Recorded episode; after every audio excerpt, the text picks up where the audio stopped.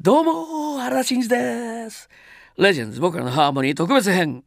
えー、今日もここでしか聞けないとっておきの話をお届けしたいと思います。最後まで楽しんでくださいね。では行ってみよう。原田真二のキャリアを振り返り当時の日本の音楽シーンや世相を分析数々の伝説の真相に迫るこのコーナー。タイムトラベルあの伝説の真相!で行ってみましょうね。今日はですね2000年代に入りまして前半、えー、この辺でちょっとねお送りしたいなと思いますがまああの2000年に入る時まあその壁を越える時ですね。やっぱり皆さん覚えてらっしゃいますよね。ノストラダムスの大予言ありましたね。もうね1999年が近づいてきてもうこの世は終わるんじゃないかというねそういう感じでまたこの本が売れに売れもう大変な状況になってましたけどね、えー、まあでもあれはね実際にその後の予言もずっとあったっていうことで今も続いてるんじゃないかって話もありますけどもこれはフランスのお医者さん先生術師ノストラダムスさんが書いた予言集。なんと初版1555年。すごいデータです。いやいやいやいやそれが1999年をね占ってて。1999年の7月に人類が滅亡するんじゃないかということが書かれてたんですけどね、えー、まあその後にもうね2012年、えー、12月のですねやっぱりマヤのカレンダーが終わるということでまた大変なことになりましたが。まああの僕のこれはうん考え方ではありますがやっぱりねその極端に一気に変わるということではないのかもしれませんが明らかに次のステージに今もう入ってきてるんじゃないかなとだから、えー、ある意味、えー、ノストラダムスの大予言はやっぱりちゃんと進行してるし前のカレンダーそれが終わりまた次のカレンダーが始まってるというねそういう感じもするんですよね。えー、気象が変わってきたり、えー、世の中の動きが本当に目まぐるしく変化が出てきたり、えー、まあ僕ら本当にそういうのを見ながらですねえー、どういうふうな、えー、人生を歩んでいけばいいか、えー、そんなことをねちょっとじっくり考えてみるのもいいかと思います。やっぱりそうですね周りへのちょっとした思いやりや優しさの行動アクションがですね本当にやっぱりその人生を明るく輝かせるものになるんじゃないかと僕は信じてますけどね。えー、優しい気持ちを持った方々が増えるとそのコミュニティは間違いなく平和な環境になるわけですね。えー、そんなところに音楽の力がなんか、えー、届いていったらいいなというふうに思ってるんですがちょっと話がね、えー、こう時代を振り返ることから若干それてしまいましたが2000年というとですねあの松田聖子さんのプロデュースを始めた時期だったんですね。3年間えー、プロデュースをさせていただきまして、まあ、その前から楽曲提供は何度もやらせていただいてたんですが、えー、ちゃんとこう、えー、アルバムをプロデュースそれから、えー、ツアーにもねえー、まあその楽曲ができてプロデュースしていくとそれを本当にライブでどう再現するかっていうことがですね課題になるわけですね。えー、そこでまあうちのもう長年やってます素晴らしいバンドがあるんですが、えー、全員入ってもらって、えー、3年間ですね夏のツアーそれからディナーショーは通常、えー、バンドは使われてなかったんですがバンドでもやりまして本当に、えー、なかなか、えー、僕らにとってもすごく大きな経験をさせていただきました。まあ同時にねあの芸能メディアがえー、何かあるんじゃないかということをずっと あの言われ続けましてですね本当にねまあ何度も言いますがそんなことはございません。あの本当にあのね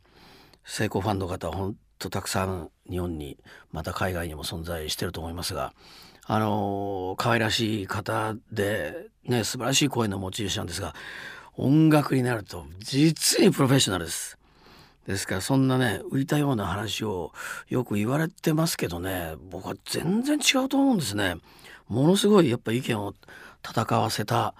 ことが何度もありましたしやっぱりステージ演出や音に関してのねもうこだわりっていうのもすごくてですねやっぱプロとしての意見をちゃんと言われる方でしたからね、えー、まああの僕にしてみてもいろんな方プロデュースしてきてますがやっぱりその中でも本当にこう真面目に取り組まないと絶対まあふ他を不真面目にやってるわけじゃないんですがかなり気合を入れていかないとやっぱりあのちょっとねこう、うん、跳ね飛ばされてしまうぐらい強力に、えー、パワーを持ったアーティストだったと思いますね。えー、もちろんね今も大活躍ですけどもね、えー、まあその辺の細かいことをですね僕の、えー、何年か前に出しました本がありまして「幸せに生きるヒント、えー、グローバルハーモニー」という本があるんです。これがまたね非常に、まあ、僕のいろんな考えをこう書いておりまして面白おかしく書いてる部分もありましてね、えーまあ、この辺の、えー、噂の真相もですね全部書いておりますぜひ読んでいただきたいと思います。ねえ。いやいやいやいや。えー、この頃はですから聖子さんとのライブで、えー、年間のスケジュールがあり、えーまあ、自分のライブツアーがまたありという状況でねやっぱ本当に忙しいまあ忙しいという意味では常に忙しいところあるんですがちょっとまたちょっと違った意味でねなんかあの気を使っていくというねまあなかなかすごい経験だったと思いますけどね。えー、2001年に入りましてこの辺りから、えー、僕のまあそうですね音楽でのメッセージを音楽だけでなくてそのコンサート活動であったりイベント制作であったりそういうことでどんどんもうアピールしていこうというそういう時期に入ってきたような気がしますね。えー、2001年の10月は、えー、地球環境行動会議 GEA というのがありましてですね、えー、この合同レセプションこれも世界中からえー、いろんな方々集まってきた、まあ、日本で開催された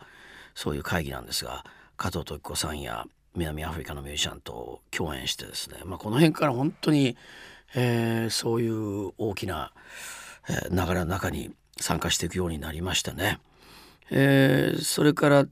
これまあそんなメジャーではありませんが「えー、白人都会」というね日韓合作の映画がありましたこの音楽えー、主題歌をですね「えー、海風」というんですけどねこれをやらせていただいたりしましたね。それから、えー、2003年これもねやっぱり非常に楽しかったんですが加藤時子さんとデュエットの曲をですね出しまして皆さんご存知ですか？えー、っとそうですね岐阜県の花の都岐阜祭りっていうのがありまして、まあ、そのイメージソングだったりえー、それからまあ名古屋博とかねその辺でもいろいろやらせていただきましたが「えー、バラと月」「ローゼンムーン」っていうのをね作らせていただきました。えー、トッコさんの詩で僕の、えー、楽曲そしてプロデュースということでねやらせていただいたんですけどねあとですねえー、っともうこの頃は「えー、鎮守の森コンサート」もずっとスタートしてますけども、えー、2004年はこれ初めてこれはヨーロッパでのライブですね、えー、カンヌ国際芸術祭っていうこのオープニングセレモニーでのライブをねやりましてねこれもまたね面白かったですよ。なんかこうダンサブルな激しい曲をやってるよりもですねまあその年代がいろんな方々が来られてたんで、まあ、フランスの方が中心なわけですがボサノバタッチの楽曲、えー、これ僕のティーンズブルースをボサノバでちょっとその時シンプルにやったんですけどそしたらそれでみんな踊り出しちゃってみたいなので面白い反応だなと思いまして、えー、まあカンヌというところはねニースと同様に本当にもう、えー、リゾートなわけですね。コート・ダジュールのね。もちろんあのカンヌ映画祭でも有名な場所ですがやっぱり本当に、えー、年代層もいろいろとこう幅広くてですね、え、まあ面白い経験をさせていただきましたね。それからこの辺りはいろんなことをスタートしましたね若いバンドをどんどんこう、えー、引っ張り上げていこうっていうことで、えー、っとまあ自分の原田真二という名前を出さないでですねある、まあ、3人のユニットというかバンドを組んだんですね。それで、えー、ジェネレーションというまさにその世代ですねジェネレーションという、えー、バンド名で、えー、これはあのジャニーズ出身で今素晴らしい役者でもあり、えー、ドラマ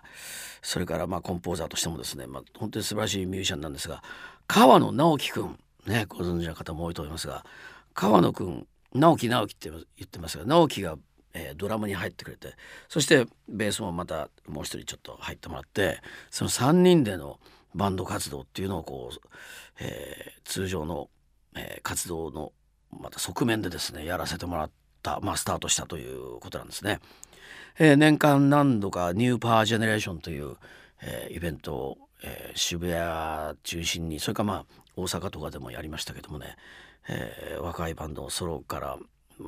バンドからまあいろんな方々に出てもらいながら僕もちょっと最後に出てって、えー、原田真二って言わないみたいな感じでやるんですが、みんなねあの分かってくれてるんで 本当にガンガン来ていただきましたけどね、えー、まあこれもちょっと、えー、これからもちょっと続けていく予定なんですけどね。いろんなことをスタートしましたね。それから2005年ですね。あのえー、NPO ジェントルアースこれを設立しましてですね「えー、鎮守の森コンサート」でありますとか、えー、本当にそういう、えー、平和発信、えー、環境への、えー、テーマを発信すること、まあ、そういうイベントをどんどんこのジェントルアースで、えー、進めていこうということで、えーまあ、スタートしたわけですね。ちょうどその頃またあのフィリピンのストリートチルドレンを支援するコンサートにも参加するようになりました。まあ、その後実際に、えー、マニラでのコンサートもやるようになったんですが「えー、Singing Angel Project」というね、えー、これをやらせていただきましたけどね。まあいろんなことが始まった2000年の前半だったんですがねそういうことで現在に近づいてきているわけなんですがはい。